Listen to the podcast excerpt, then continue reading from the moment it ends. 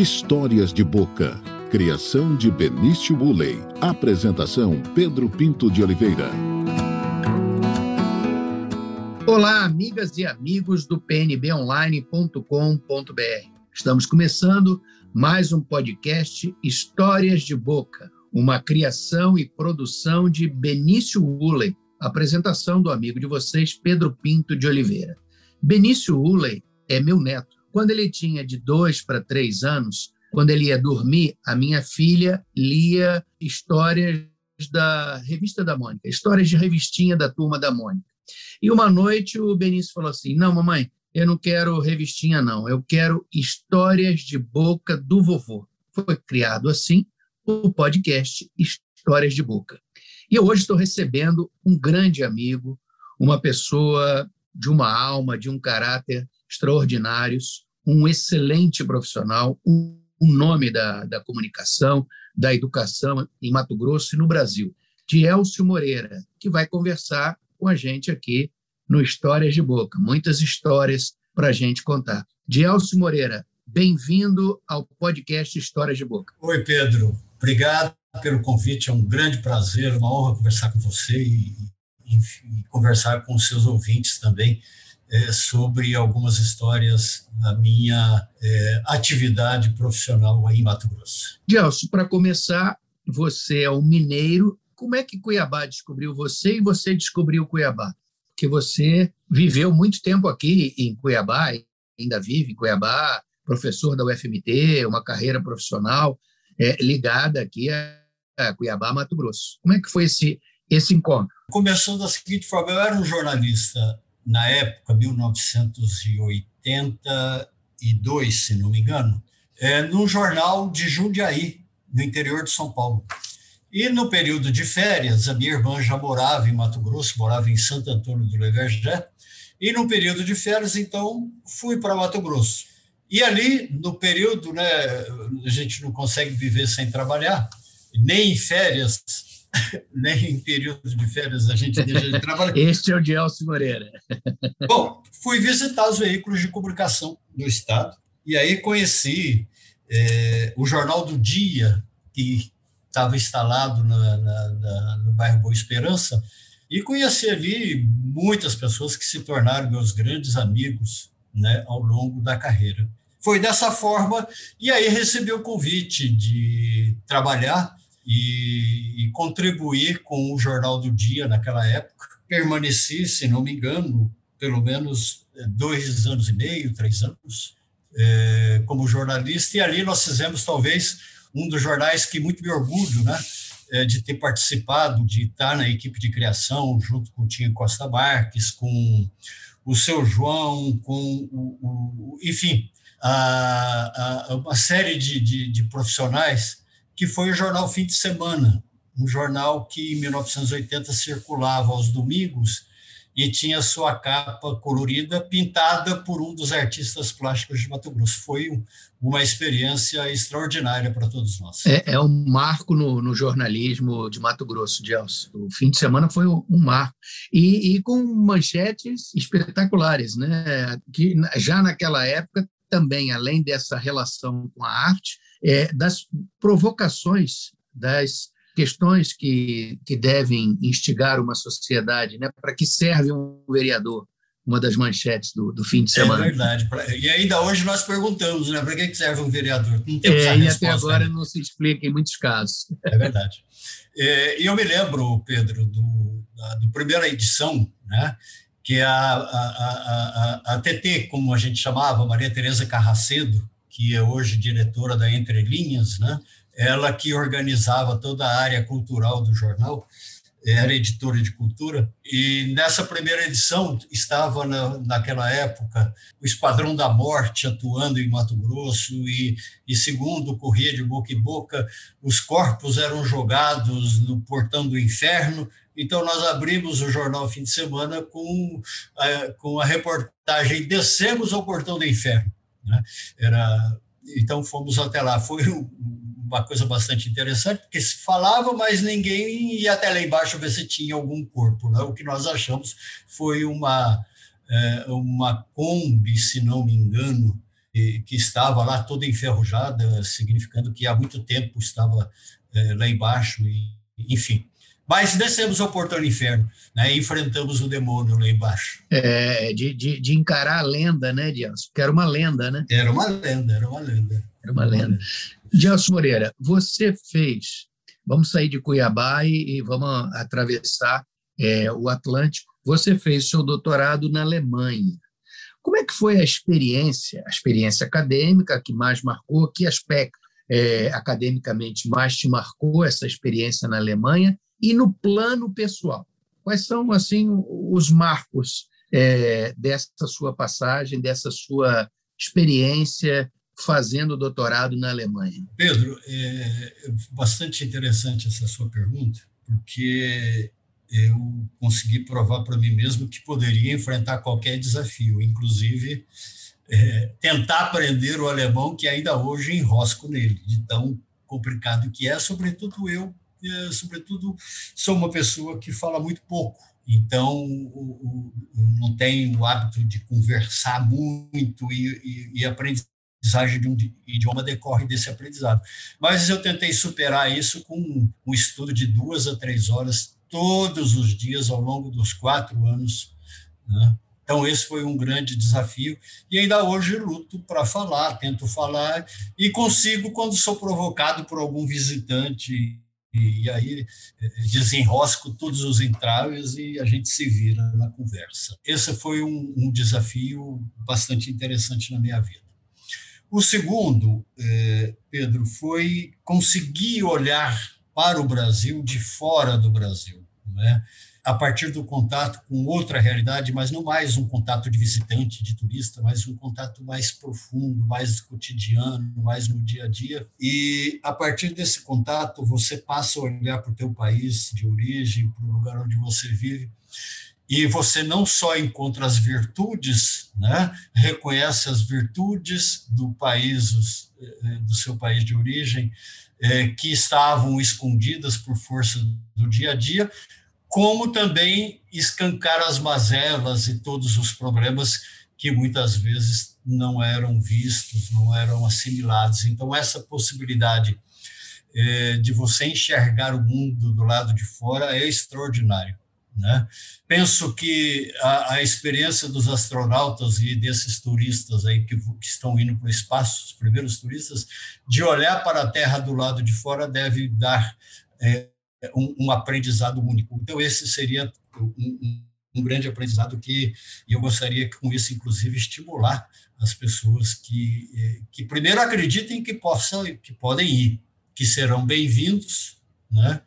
e que a experiência é única e mais do que o que você conhece lá fora, você percebe o que você vivia aqui dentro exatamente por ter saído desse redemoinho que é o cotidiano nosso. Do ponto de vista acadêmico? Então, do ponto de vista acadêmico, eu conheci autores que sequer se falavam nos cursos de jornalismo da minha época e inclusive até hoje são pouquíssimos conhecidos, né? excluindo os filósofos mais tradicionais, grandes pensadores, é, é, é, foi essa a grande, a grande conquista acadêmica, ter acesso a pensadores e a, e a discussões que não nos era permitido ter no Brasil por conta da presença maciça de pesquisadores franceses e norte-americanos. Né? É, franceses pela tradição já um pouco mais antiga, que o Brasil sempre teve uma conexão com a França, e com os Estados Unidos por conta da força do idioma. Então, alguns autores alemães importantíssimos e que hoje me orientam bastante é, não chegavam ao nosso conhecimento. Né? Então, essa foi a grande experiência acadêmica com os autores. Mas também, Pedro, eu queria narrar uma coisa importante. Me estranhava na época, nós estávamos acostumados a fazer evento, e evento bom era evento que tinha público. Se não tivesse público, não era evento bom. Não era evento bom porque não teria como foi de qualidade, não era evento bom porque é, o público não compareceu, não era evento bom porque estava fora de órbita, tudo tinha que ter público. Né? E, se tem público, logo foi. E os nossos eventos lá na Alemanha eram para 10 pessoas, o público era limitado para que você pudesse ter qualidade, para que você pudesse ter uma discussão mais aprofundada né, sobre os assuntos que deveriam ser tratados. Né? Então, os seminários eram seminários de um tamanho capaz de, de provocar e estimular a participação de todos né? mas não com pergunta-resposta, mas com debate encadeado sobre as temáticas que estavam sendo colocadas. Essa foi uma experiência bastante interessante e que, e que sonho, em, inclusive, de alguma forma, é, contribuir para que isso ocorra também é, nas nossas experiências. Né? É, debates aprofundados com mestrandos de diferentes áreas, mas que interessam com interesse numa temática específica, mas num grupo é, é, é, num grupo limitado de pessoas capazes de aprofundar uma temática. E todo mundo ganha com isso, porque quando é, é, é, você faz um seminário dessa ordem, vai para uma sala de aula, vai para um outro debate, vai para um seminário mais amplo, né, você vai com mais competência na participação. Isso também foi um aprendizado que eu achei extraordinário. Gelson Moreira, aqui no Histórias de Boca, a gente trata os temas leves com muita leveza e os temas duros com muita profundidade. O país está vivendo aí, é, com a pandemia, a dor, a perda de familiares, de amigos, mais de 540 mil mortes. E eu queria que você falasse um pouco, assim, até no plano pessoal, eu quero que até trazer a público, pedir licença para você, você recentemente viveu a, a perda do seu pai e logo na sequência do seu sogro. Como é que você viveu é, é, essa questão assim da perda, da morte? Como é que foi é, que você elaborou? Como é que você viveu esses sentimentos, Gelson? Pedro, isso foi é, foi bastante estranho. Eu, eu pensava, né, que eu sempre pensei sobre a morte. Aliás, a morte foi o tema da minha primeira entrevista como jornalista e ainda sobre, o, sobre esse tema com a escritora Lígia Fagundes Teles. Interessante você me fazer essa pergunta agora. Né? A morte sempre me acompanhou como um tema, como objeto de entendimento, de prospecção, de encarar os arredores né, de, desse tema. E, e, e eu ficava pensando, dos meus amigos, da minha família, a única perda que eu até então tinha tido né, eram, eram dois grandes amigos que eu gostava muito, o Maldonado, que você deve conhecer, o ex-secretário de Educação. Sim, né, fundador e a Maria da Santíssima, da, fundador da Unebate, a Maria Santíssima, que era assessora de imprensa da UFMT durante muitos anos, né? e a minha mãe. Eu falei, eu acho que eu sou uma pessoa privilegiada, né? É, todos mais próximos da minha família estão vivos e meus amigos que, que se foram, né? É, assim, e, e, e também o, o, Clóvis Roberto, né? É, então, dos meus amigos que se foram, é, foram é, estão todos aí, com exceção do Maldonato, do Clóvis Roberto, da Maria Santíssima e da minha família, só minha mãe. Então eu devo ser um cara privilegiado, porque encontro minhas pessoas, encontro meus amigos, e todos eles narram situações de perdas, de morte. E nesse episódio da, do, do, do, do Covid, aos poucos eu fui vendo que também muitos dos meus amigos, dos meus conhecidos, de seus parentes, eh, começaram também a deixar esse mundo.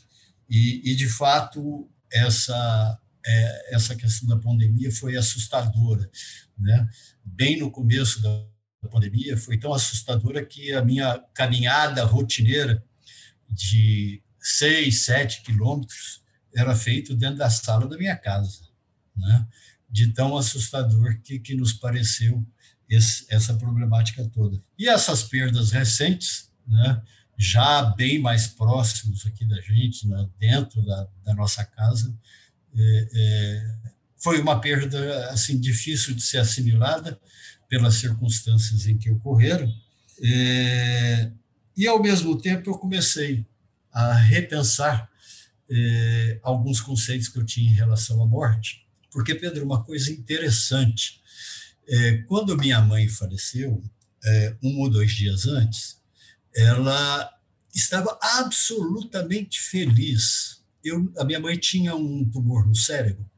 É, não é um tumor, é um, uma, um AVC, ela faleceu com um AVC, um bloqueio né, num vaso sanguíneo, e, e era tão grande, tão, e tão de risco, que os médicos se recusavam a operá-la.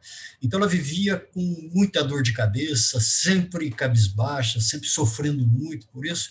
Mas dois dias antes da morte, ela amanheceu com uma alegria assim incompreensível, extraordinária, sorrindo, caminhando, é, falando conosco, é, perguntando dos netos, enfim, é, num estado de felicidade extraordinário. Isso nos dois dias, logo se foi. Eu estava com meu pai no último domingo, em que ele faleceu, e a mesma coisa, uma alegria que era contagiante para alguém que já tinha tido uma das pernas amputadas e caminhava para amputar a outra, que não tinha nada a ver com diabetes, tinha a ver com, com, com circulação, né? E, e, o meu sogro com, com, também internado e com Covid, enfim, e todos eles mostrando uma certa e incompreensível alegria nas circunstâncias que estavam passando. Né? Então, passei a me interessar muito por esse momento, né? O que que é, e comecei a descobrir que há muita literatura, inclusive Pedro, assuntos, sim, pesquisas científicas é, é, de renomadas universidades e pesquisadores sobre esse momento, né? É, é, que antecede ao falecimento, o momento em que as pessoas é, quando ele não é um acidente, quando ele não é aquela coisa súbita, né, que muitas pessoas e, e é, que muitas pessoas experimentaram isso, muitos familiares experimentaram isso. Então, é, é, eu quero conhecer e compreender melhor esse momento. Né? Ele, ele nos indica, longe de, de achar que isso é uma resposta ou um caminho, mas na ciência a gente percebe o seguinte, Pedro, que se você tem um dado preconceito, você não avança, porque você já dá como certo uma resposta antes mesmo de avançar no conhecimento. Então, como eu tenho um pouco dessa postura, então eu quero avançar nessa direção, quero conhecer melhor, porque realmente vivi três experiências assim finais bastante é, bastante incríveis apesar das perdas. Se você me entende o que eu digo. Eu, eu entendo, entendo. É, é, é, é um momento o, o, que antecede a um, um, acontecimento assim existencial, esse, esse momento, que escapa a nossa compreensão, porque a gente já tem uma ideia de que é, seja alguma coisa dolorosa, triste, e que a pessoa não esteja com outro tipo de, de humor, de, de sensibilidade, né, Gelson? É verdade. E, e, e, e, a imagem que eu guardo né, é essa imagem de felicidade, de alegria, de, de dizer, do meu sogro, dizer para mim assim: olha, Deus, eu, eu ainda vou trabalhar com você, eu estou pronto para trabalhar com você, ainda vou. Dizer, ele no hospital deitado ou pronto para ir para o hospital, essa conversa ocorreu porque depois eu não pude mais visitá-lo no hospital por causa da Covid, mas antes de, de ir para o hospital, olha, você pode me esperar que eu volto para trabalhar com você, né? É de, um, é de uma alegria assim, extraordinária, um otimismo, uma certeza de que a vida continua. Eu guardo isso com muito carinho. É muito bonito, muito bonito mesmo. Gelson Moreira, a gente está falando sobre pandemia, dores, tragédia. Esse é um tema inescapável aqui nessas conversas no podcast Histórias de Boca. Eu queria que você falasse um pouco sobre a situação que vive o país na pandemia, sob o comando do presidente Jair Bolsonaro, sobre essa pessoa, dessa figura pública, Bolsonaro. Pedro é um, um, um governante que não governa e que é, fez por opção é, se excluir da, da, da, governança, da decisão sobre a pandemia e buscar responsáveis numa, numa atitude política é, pouquíssimo preocupado, ou nem um pouco preocupado, melhor dizendo, com as pessoas que, que seriam vítimas desta pandemia. Né? O tempo todo, inclusive em situações até em que ele mesmo se mostrou adoentado, né? não considerando e negando e mostrando para todo o país e para o mundo que o negacionismo que marcou o seu governo nesse, nesse episódio da Covid. Mas eu enxergo que o desgoverno não está só aí na, na Covid, embora esse seja o ponto mais grave e é aquele ponto que é mais marcante hoje. Eu me pergunto, né, o que eh, na área da saúde, eh, eh, por conta da Covid, percebemos com clareza que não há nenhuma política de avanço na, área da saúde da população. E o Brasil, né, Pedro, todos nós sabemos, vive uma realidade, uma distorção na sua distribuição de renda extraordinariamente pecaminosa, né? onde a população mais fragilizada, e nós não estamos falando de uma minoria, estamos falando de uma maioria absoluta, enfrenta muitas dificuldades, sobretudo nas, nas áreas básicas que o Estado deveria prover, a saúde é uma delas. Mas vamos também para a educação. Né? É, e eu fico me perguntando já no terceiro ano de governo, é, e não falo em aluno na sala de aula, porque a pandemia excluiu isso, mas qual é o plano? Qual é o projeto que está sendo deixado né, de, um, de um século é, é, é totalmente voltado para a tecnologia, totalmente voltado para a competição internacional? E qual é o plano? Pelo contrário, há um desmonte das universidades federais e não há nada voltado para o ensino básico, nem para o ensino infantil. Então, esse desgoverno é basicamente completo em tudo aquilo que tem a ver com as reais necessidades da população. Então, é um, um, um, o Brasil elegeu uma pessoa totalmente despreparada, mas pior do que isso, descompromissada com o futuro do nosso Brasil. Você é otimista com relação ao fim dessa história? Pedro, eu fico pensando nisso. Né? Essa parece-me uma história que não tem como terminar bem. Ela é muito complicada. Não, é, é, gostaria de ver tudo isso terminando em abraços, em, em um outro governante que, evidentemente, vai passar os seus próximos quatro anos tentando consertar de errado nesses últimos, nesses anos todos com pouco crescimento, com pouco benefício concreto para a população, porque os estragos são tantos que é, é, penso que talvez não sobre tempo para avançar muito. Mas não sei se, se é, é, tudo isso termina de forma bem amistosa, como geralmente tem sido os últimos, é, é, as últimas trocas de governo, Pedro. É, Gelson. aqui no Histórias de Boca, Gelson, a gente costuma ter o auxílio luxuoso de algumas pessoas, de amigos, que também colaboram, participam dessa, dessa conversa. Eu queria que você respondesse a um desses primeiros amigos, é? nosso amigo, um, um nome de respeito na área da, da comunicação, do jornalismo, da política de Mato Grosso, Antero Paz de Barros, que faz uma pergunta para Dielso Moreira professor Dielso Moreira. Sou que é um mestre do jornalismo e é doutor em comunicação e professor da Universidade Federal de Mato Grosso. Um dos grandes problemas depois da pandemia é a questão da evasão escolar. Qual política pública adotar para remotivar os estudantes a voltarem a frequentar aulas? O que fazer? Que caminhos os governantes devem seguir? Essa é a pergunta, professor Dielso, e uma honra participar do programa com você. Olha, Tero, é uma grande honra conversar com você aqui com neste programa do Vinícius, né, organizado pelo Vinícius, produzido pelo Vinícius. Pelo, também, pelo Benício, pelo Benício. Benício, desculpe. E também conduzido aí pelo professor Pedro Pinto, pelo jornalista Pedro Pinto.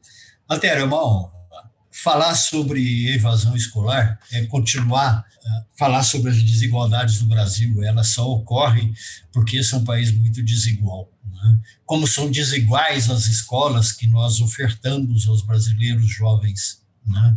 São muito desiguais as escolas, as condições de ensino, e, e, é claro, a pandemia, os últimos dados que tive acesso, a pandemia excluiu praticamente 4 milhões de jovens das escolas. Né?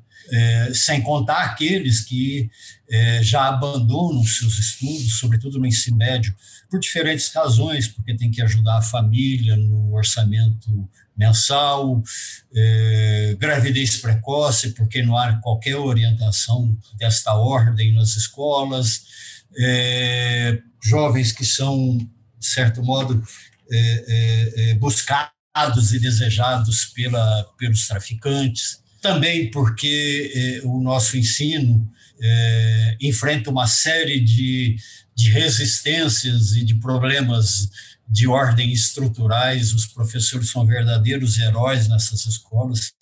Né? Junto com uma equipe de alunos, nós trabalhamos é, com, com, estudantes e professores de Acorizal, Jangada, Barão de Melgaço, Livramento, Santo Antônio, né?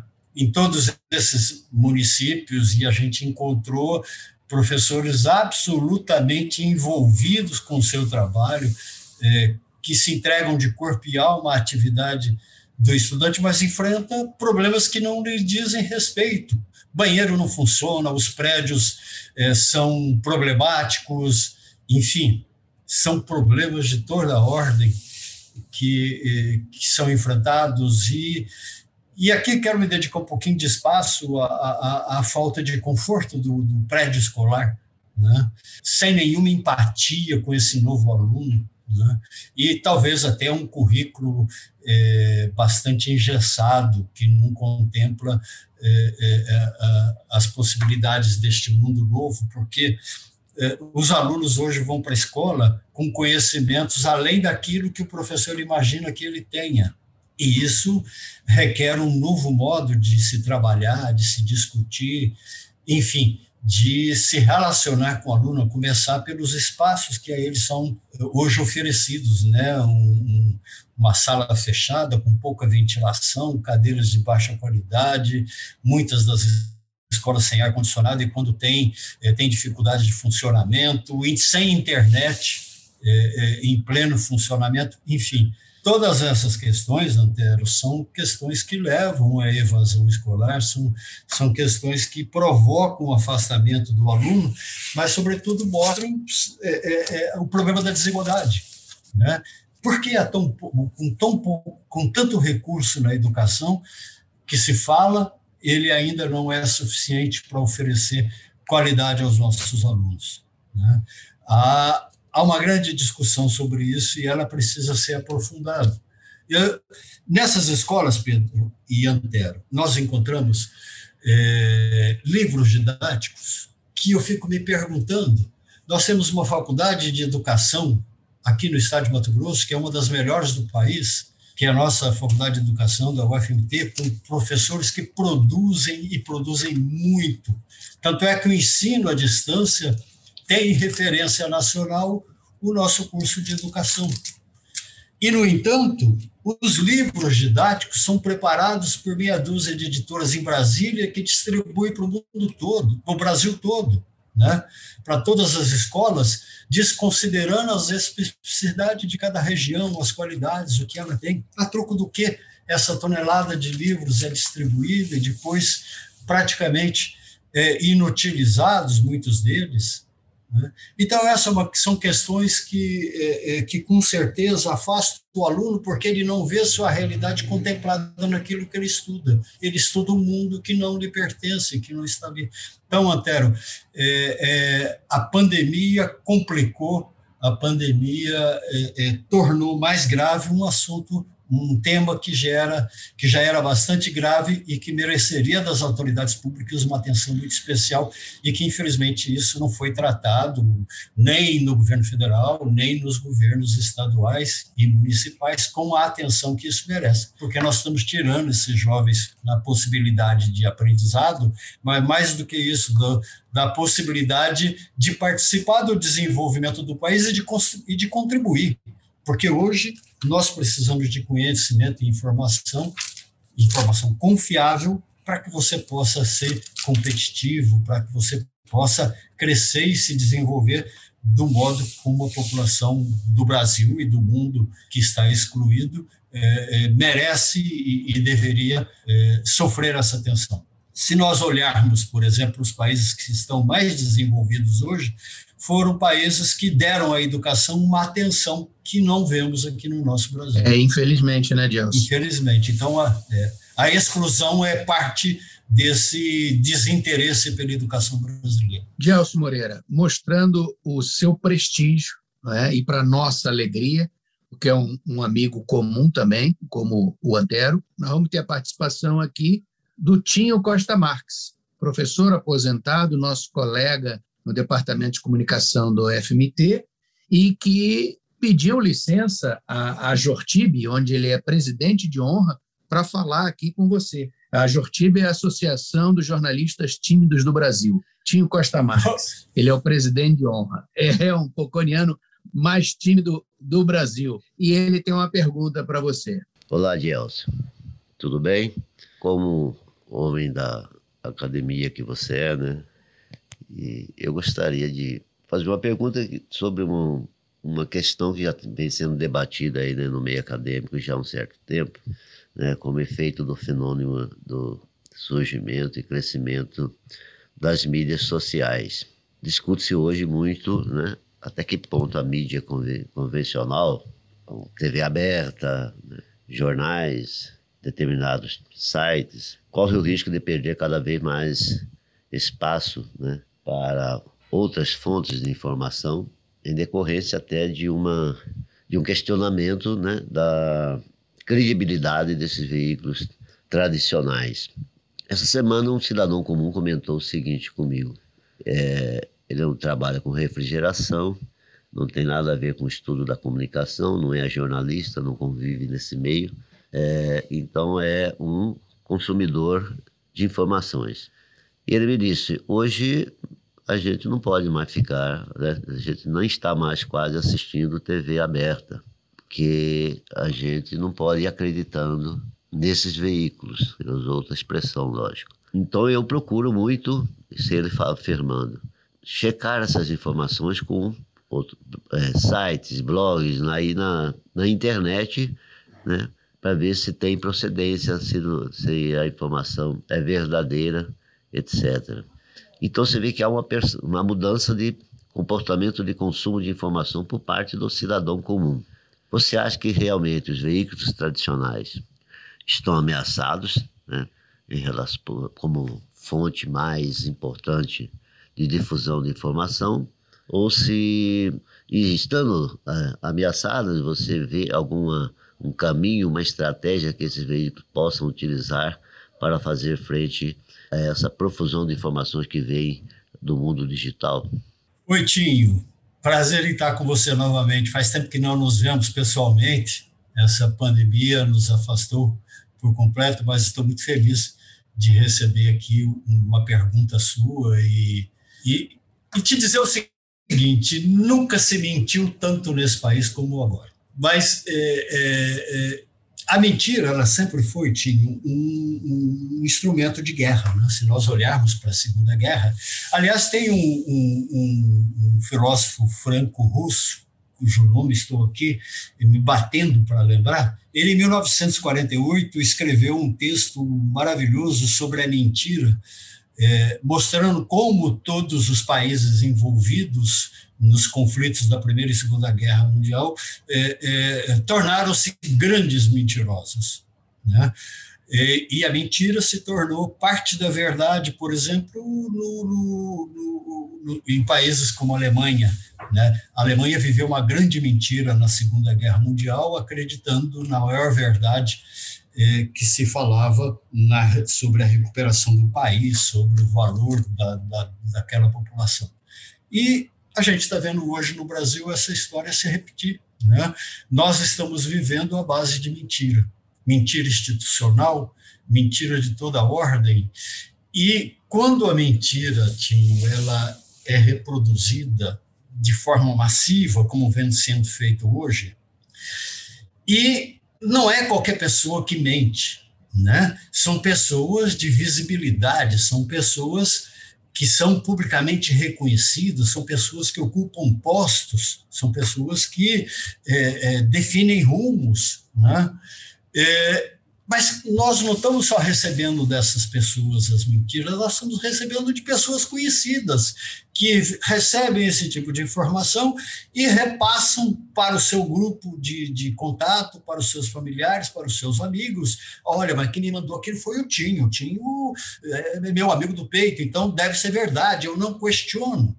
Então, o, o, o, o, grande problema da mentira, e quando, quando ela é massivamente colocada, ela se transforma em fato, se transforma em verdade, e inverte a situação. O que era uma leitura mais clara e mais próxima da realidade, mais próxima daquilo que nós podemos dizer de verdade, se transforma na grande mentira. Né? Então, esse é um, uma coisa que, que o Brasil viveu intensamente nos últimos anos, nos últimos dois anos, vive ainda, e me assusta muito o que ele poderá viver no embate eleitoral do ano que vem. Né? Como que tudo isso vai conseguir? E o mais, é, é, é, o mais difícil, Tinho, dessa situação toda, é que os órgãos tradicionais de imprensa, né, pela formação, pela ética, pelo modo como eles foram fundados e constituídos ao longo de décadas, né? aperfeiçoando sua, seu modo de ser, seu tratamento sobre a notícia, sua consideração sobre as pessoas, suas análises, né?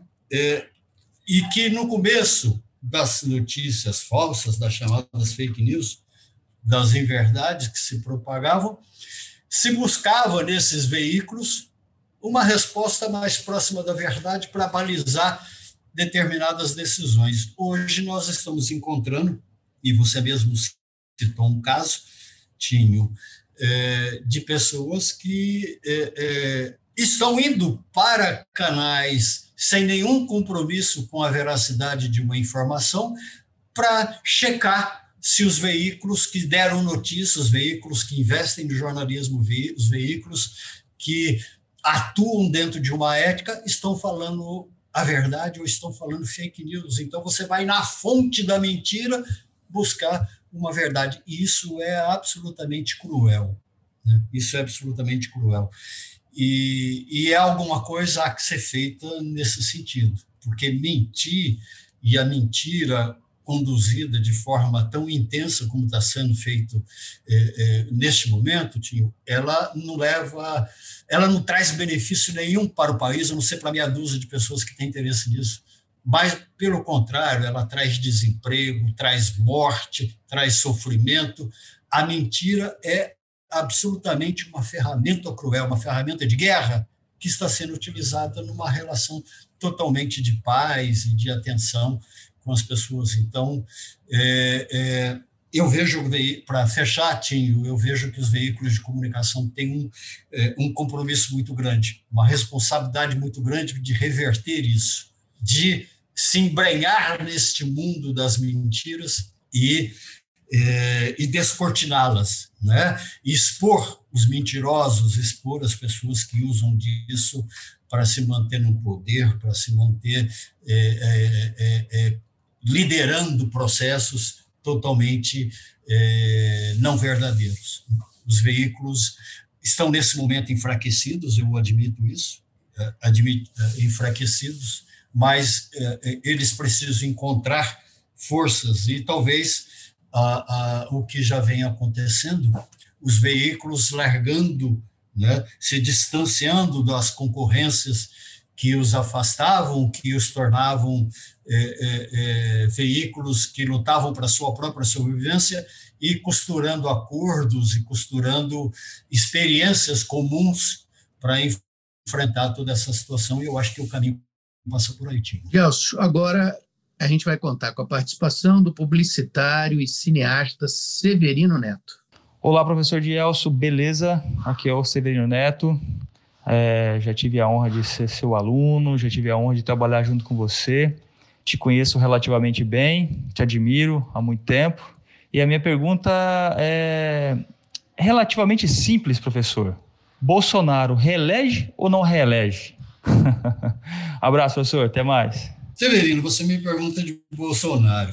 Eu acho que nós temos que começar a pensar como é que nós vamos, no ano que vem, é, é, é, é sair dessa situação em que nós nos, nos envolvemos. Né? É, já, já disse e creio que é, ele tem pouca possibilidade de, de dar ao Brasil um, um direcionamento capaz de engrandecer esse país, de valorizar as pessoas e de permitir seu desenvolvimento e o seu processo de, de participação da riqueza mundial que os países mais desenvolvidos estão participando e nós é, é, é, é, praticamente nem com as migalhas estamos ficando, porque não somos lá muito bem recebidos. Né? É, vivemos um momento difícil o, o, o, e eu desejo sinceramente que ele não seja reeleito. É um desejo hoje de uma grande parcela de brasileiros. Gelson, a pergunta agora é de um amigo nosso também, comum, é ator, diretor, e está produzindo uma série no Instagram que é fantástica, com os personagens criados por ele, com a performance dele, o Chodito, o Ailon, o Nuca de Cobra, um bandido que ele criou, é o Tiago Mourão. E ele tem uma pergunta exatamente. Esse é um programa seriado que ele está tá fazendo no Instagram, e é exatamente sobre produção de programas de audiovisual, que ele está pedindo aí, mais do que a sua resposta, uma orientação sua. Fala, professor Dielso, Thiago aqui. É, queria dizer antes de qualquer coisa que sou um grande admirador aí do seu trabalho como educador, como um dos caras assim que conduziram o pensamento da comunicação aqui em Mato Grosso e sou fã também de trabalhar com você, sou muito feliz de ter a oportunidade de ser seu colega de trabalho em alguns projetos. E eu sei que você é um, um, grande criador de programas, né, de TV, de formatos, né, um grande pensador desse aspecto. Eu queria saber o que um bom programa de TV precisa ter para conseguir tocar o coração das pessoas e manter uma audiência por tantos anos. Um abraço. Oi, Thiago, tudo bem? É, acabei de responder um, uma, uma, uma provocação do Chodito, né? E, então, eu prazer falar com você. Eu, eu queria falar sobre essa sua colocação, sobre essa sua pergunta, é, voltando um pouquinho no tempo. No final dos anos 80, começo dos anos 90, é, quando os jornais descobriram que eles estavam é, perdendo leitores e o futuro é, se mostrava pouco alvissareiro para a mídia impressa, os jornais então desenvolveram uma revolução de conquista do público jovem, é, começaram a entregar, além de notícias, brindes, CDs, enciclopédias de toda a ordem, é, numa busca desesperada para manter os leitores que eles tinham. Né? Mas isso se dava, Tiago, porque eles achavam que toda pessoa uma vez adulta, seria necessariamente leitora de jornal. Por quê? Era pelo jornal que se compreendia o mundo, era pelo jornal que você comprava carro, comprava telefone, comprava imóvel, alugava imóvel, tudo na vida ocorria dentro das páginas dos jornais. Quando o futuro, naquela época, mostrou que seria um pouquinho diferente, eh, talvez fosse um pouquinho tarde para iniciar todo um trabalho é, de fidelização de futuros leitores, o que acabou, infelizmente, não acontecendo para a mídia impressa e hoje ela não desapareceu, mas é, seguramente não vive bons momentos. Né? Nas TVs, é, eu enxergo uma situação semelhante. Né? As TVs continuam brigando entre si como se só existissem as TVs é, atrás do recurso financeiro que as mantém. Né? É, e com programações estanques, quando, na verdade, é, é, é o recurso hoje está sendo é, totalmente utilizado, em sua boa parte, em canais que antes não, não se imaginava que pudesse ocorrer, sobretudo quando as TVs dominavam aí 60%, 70% de toda a verba publicitária do país, e que hoje isso vem caindo assustadoramente. Né? E vem crescendo o, o, o, o consumo publicitário é, nas redes sociais. Né? Então, as TVs, é, é, obviamente, e aí a TV regional, no meu entendimento, ela precisa ser cada vez estar cada vez mais próxima da população, até porque brigar no campo do streaming, da, da, da interatividade tecnológica, é, é, um, é um jogo de gente grande, né? É, que mesmo as redes nacionais mais fragilizadas vão ter dificuldade de enfrentar. Então, eu penso que as TVs regionais devem se envolver, entrar no campo da interatividade e da presença concreta na vida das pessoas da sua localidade. Né?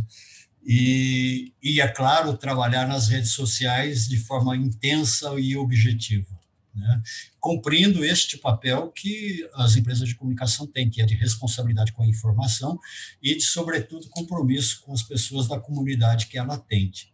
E aí eu olho para o seu trabalho, sua série né, que você está preparando, e eu vejo que é um caminho que muita gente está trilhando. Né? Um caminho que muita gente está trilhando, está aprendendo a fazer isso, porque de fato este é o caminho daqui para frente. Né?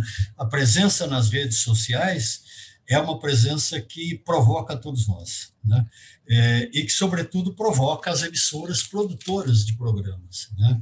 Como que elas devem se portar, como é que elas devem atuar e como que elas devem é, se aproximar a gente tinha antes a ideia de que um telespectador era um público presumido, quer dizer, você imaginava quem era o teu público potencial e por conta e usava pesquisas para tentar chegar e por conta disso você produzia para ele, né, o que você achava que ele deveria ver, assistir, conhecer.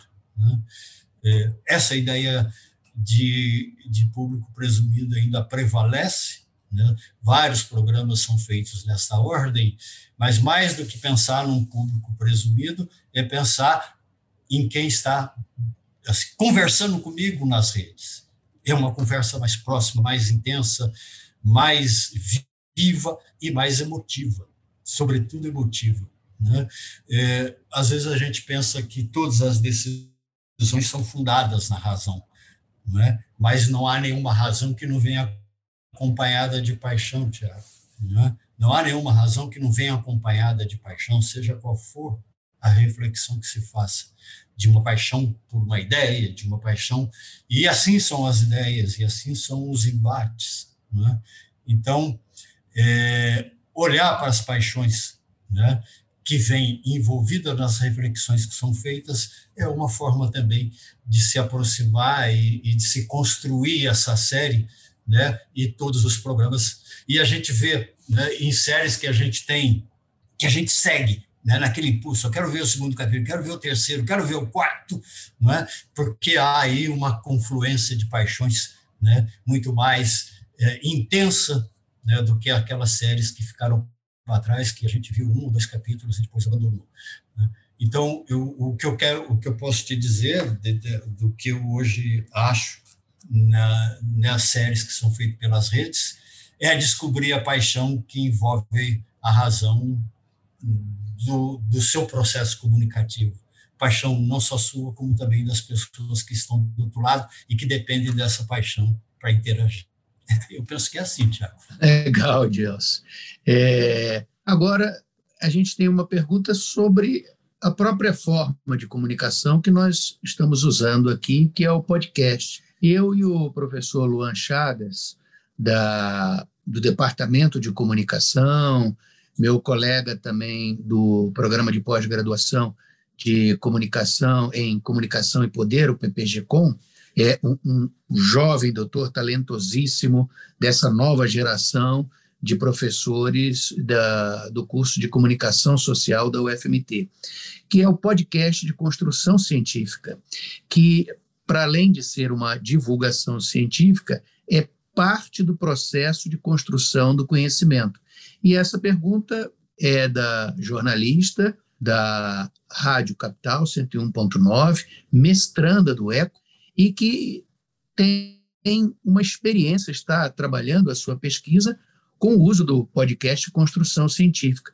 Então, ela vai fazer essa pergunta para você, sobre, sobre essa dimensão do podcast Comunicação e Ciência, Gelson. Olá, professor Dielcio, Júlia Munhoz, mestranda do ECO da UFMT e jornalista na Rádio Capital FM 101.9. Primeiro, quero dizer que é uma honra poder participar desse podcast e já agradecer pelas aulas e ensinamentos nas disciplinas em que eu tive a oportunidade de tê-lo como professor. E eu gostaria que o senhor comentasse sobre essa experiência do uso do podcast científico como um repositório de conteúdo de ciência e como uma outra forma de comunicar ciência. E também gostaria que o senhor fizesse uma avaliação sobre a força da comunicação radiofônica, principalmente em tempos de pandemia. Muito obrigada e um grande abraço. Oi, Júlia, obrigado pela pergunta. É, o, o boom do podcast no Brasil é resultado dessa paixão. Que interessante, né? Dessa paixão que sempre foi o rádio brasileiro, dessa paixão que é a oralidade brasileira, da conversa ao pé do ouvido, dessa paixão é, de se conectar né, é, de uma forma mais intimista. Né? Então, eu, eu vejo o podcast com, com, com respondendo né, a esta coisa muito brasileira que é, é, é, a intimidade de uma voz no pé do ouvido.